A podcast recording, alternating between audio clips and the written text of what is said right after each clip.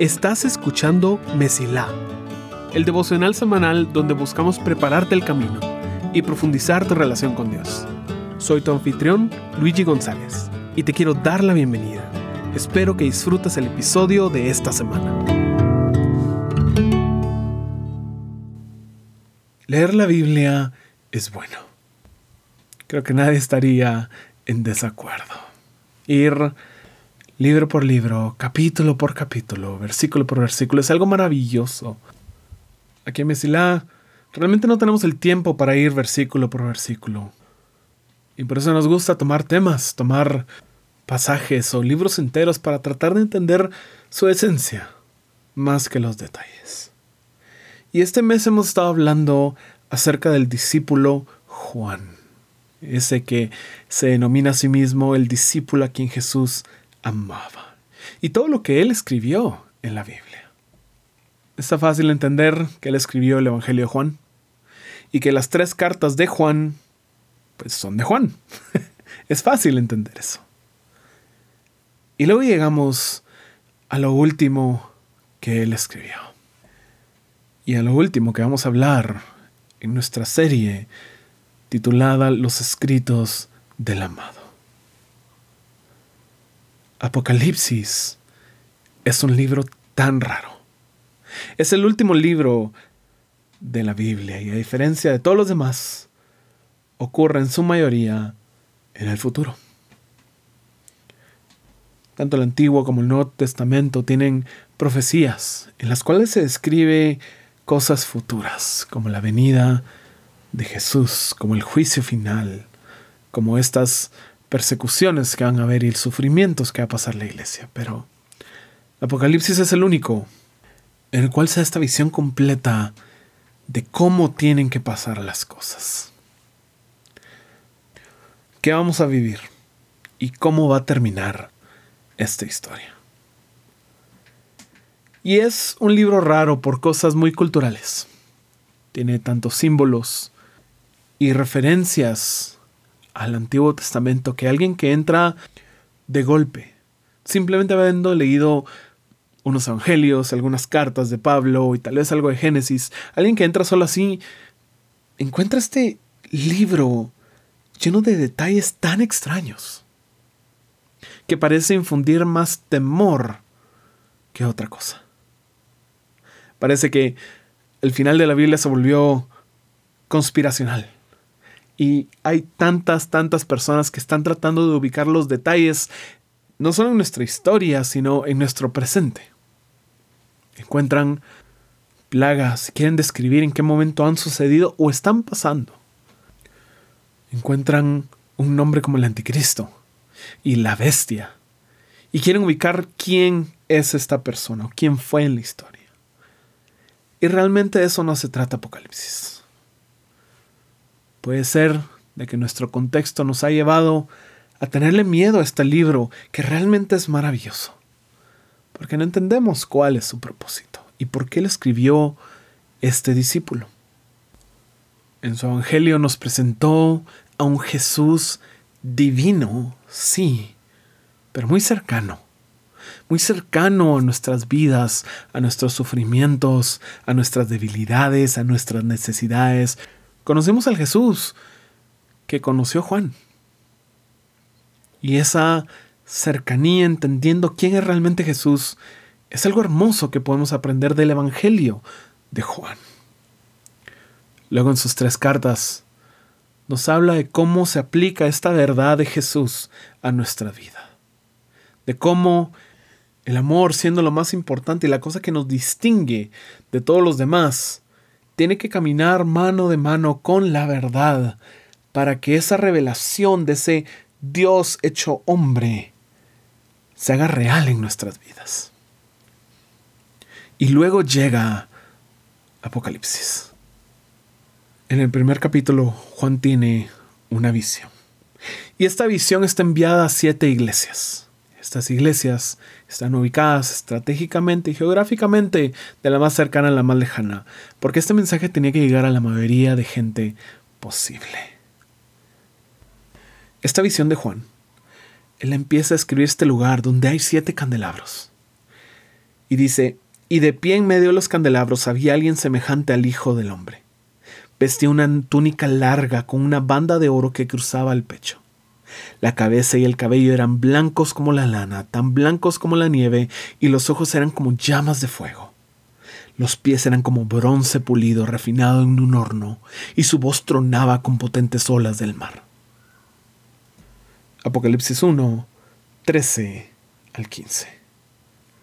Y Juan empieza a escribir a este que él llama el Hijo del Hombre. Y si hemos leído el Evangelio de Juan, sabemos que esa es la forma favorita de Jesús para referirse a sí mismo. El Hijo del Hombre, el Hijo del Hombre. Y aquí Juan nos dice, vi a alguien que parecía Jesús, pero había algo diferente. Este no es el Jesús con el que uno puede sentarse a bromear. Este es un Jesús que demanda respeto. No porque Él lo esté demandando físicamente de nosotros, sino porque su apariencia y su esencia es tan grande que uno no puede evitar tener un poco de miedo de quién es Él. Describe que su cara era semejante al sol cuando brilla con todo su esplendor en el versículo 16. Y en el versículo 17, Juan cae al piso como muerto. Pero este Hijo del Hombre pone su mano derecha sobre él y le dice, no tengas miedo, yo soy el primero y el último, yo soy el que vive. Estuve muerto, pero mira, ahora estoy vivo por siempre y para siempre y tengo en mi poder las llaves de la muerte y de la tumba. Apocalipsis 1, 17 y 18. Y es que Juan tiene una misión a la hora de compartir esta visión tan extraña. Y es dar esperanza a las iglesias. Ellos estaban pasando por algo que nosotros hoy en día, la mayoría de cristianos, no entendemos. Y es persecución. Estas personas estaban siendo cazadas como animales.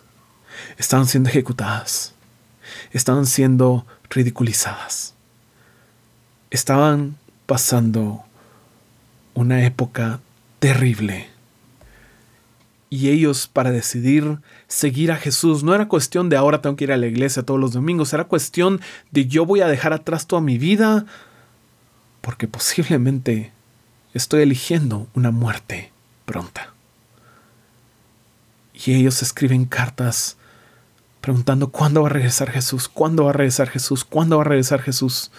Y la respuesta es esta una visión de Jesús tan grande y tan en control que llena de esperanza a todo aquel que está pasando por persecución. Y eso es realmente lo extraño para nosotros. De cómo Apocalipsis está escrito para gente que está sufriendo. Y nosotros que muchas veces no estamos sufriendo y nuestro mayor problema es simplemente incomodidad, pues no lo entendemos y nos vamos por los elementos fantásticos. Juan le da esta carta a las siete iglesias. Hay un mensaje para cada una de esas iglesias. La mayoría tienen algún regaño, cosas que tienen que cambiar. Pero todas concuerdan en hay que perseverar. Manténganse firmes, manténganse fieles. Después de estas cartas, empieza una narrativa que es preocupante cuando uno la lee. Lo que llamamos la gran tribulación. Estos personajes raros empiezan a engañar al mundo. La ira de Dios es suelta sobre el mundo y todos están sufriendo. Y parece este tiempo tan oscuro que uno realmente se pone a pensar, no que esto se trataba de esperanza, no que esto se trataba de estar bien. Esto es enviado a personas que ya están sufriendo. ¿Por qué decirles que aún les falta sufrir? Y es que la perspectiva esperanza de la Biblia y la nuestra son diferentes. Nosotros pensamos que esperanza es que alguien nos diga, mira, todo va a estar bien, no te va a pasar nada, no va a haber sufrimiento.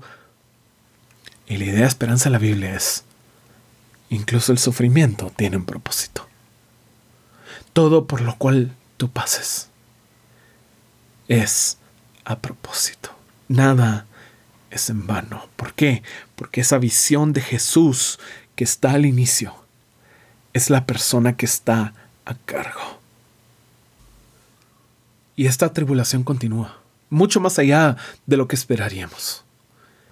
Tiene momentos tan tristes, como por ejemplo después de todas las plagas, dice que las personas, aún así, no se arrepintieron.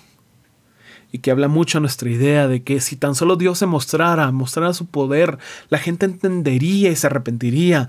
Y Apocalipsis dice, no, aunque estén sufriendo, aunque caiga fuego del cielo, la gente no quiere adorar a Dios. Habla de mártires, personas que siguen a Jesús hasta la muerte y mueren por su fe. Y todo esto tiene que pasar, todo esto es nuestro futuro. Y sí, debatimos en qué momento pasa, ya pasó, está pasando, va a pasar, cuánto falta, quién es, quiénes son. Pero no se trata de esos detalles. Se trata de algo más poderoso porque aquí está el secreto. La Biblia no es una lucha entre el bien y el mal. No, esto no es película. El mal no se compara al bien. Satanás, el diablo, el enemigo, no es contraparte de Dios. Dios no tiene igual. Y esta lucha realmente no es una lucha. Y en medio de todo este sufrimiento, llega este cordero. Este hombre que parece débil, que ha sido sacrificado, que ha sido lastimado, y este hombre llega a tomar el trono. Porque tal vez no se trata del bien y del mal y la lucha entre estos opuestos. La Biblia se trata de cómo un padre le hereda a su hijo el reino. Esa es la narrativa de la Biblia. De eso se trata la historia que estamos viviendo. De cómo un hijo lo sacrificó todo y en eso él fue digno de abrir el plan de Dios y tomar su lugar al lado de su padre. Esa es la narrativa, esa es la historia. No hay una batalla por ganar. No hay una victoria por conseguir. No hay esta escena épica de un clímax de dos ejércitos peleándose uno contra otro para ver quién gana y en eso el mal le gana un poco al bien, pero luego el bien. No hay nada de eso. Porque la verdadera batalla se peleó en obediencia en Jesús yendo a la cruz y el momento en el cual Él murió ahí, nuestros pecados fueron perdonados y fuimos rescatados de la muerte. Y Él no se quedó ahí, porque al tercer día el Padre lo levantó por el poder del Espíritu Santo y al levantarlo ahí conseguimos nosotros una vida nueva y fuimos restituidos a más de lo que teníamos antes. Eso es lo que entendió Juan este Jesús, que desde el inicio era alguien muy cercano, que lo hizo todo por acercarse a nosotros, lo dejó absolutamente todo por venir a sacrificarse, por mostrarse cercano en el Evangelio de Juan. Como a través de las cartas, esa cercanía que él experimentó lo llevó a entender el amor y la verdad que había en esta historia y cómo Él tuvo el privilegio de ser la persona que recibe la visión, que nos da la esperanza, aunque sea un poco extraña, de cómo van a suceder estas cosas. La verdad es que estamos cómodos. La verdad es que tal vez no queremos que Jesús regrese. Y por eso son tan importantes los últimos dos versículos de la Biblia. Al final de todo. Al final, al final al final. Aquel que es el testigo fiel de todas estas cosas dice, sí, yo vengo pronto. Amén. Ven, Señor Jesús. Que la gracia del Señor Jesús sea con el pueblo santo de Dios. Y eso es lo que nos toca. no vender nuestras casas porque pensamos que ya va a suceder, sino vivir de tal forma que nuestra vida grite, sí, ven pronto, Señor Jesús. Deseo que seas lleno del fruto que nace de la esperanza que lleva a esperarnos su venida, y que tu camino se mantenga siempre despejado. Gracias por escuchar. Si este episodio fue de bendición para ti, puedes ayudarnos a crecer al compartir el devocional en redes y enviándolo a las personas que sientes que necesitan escucharlo. Gracias por ser parte de Messi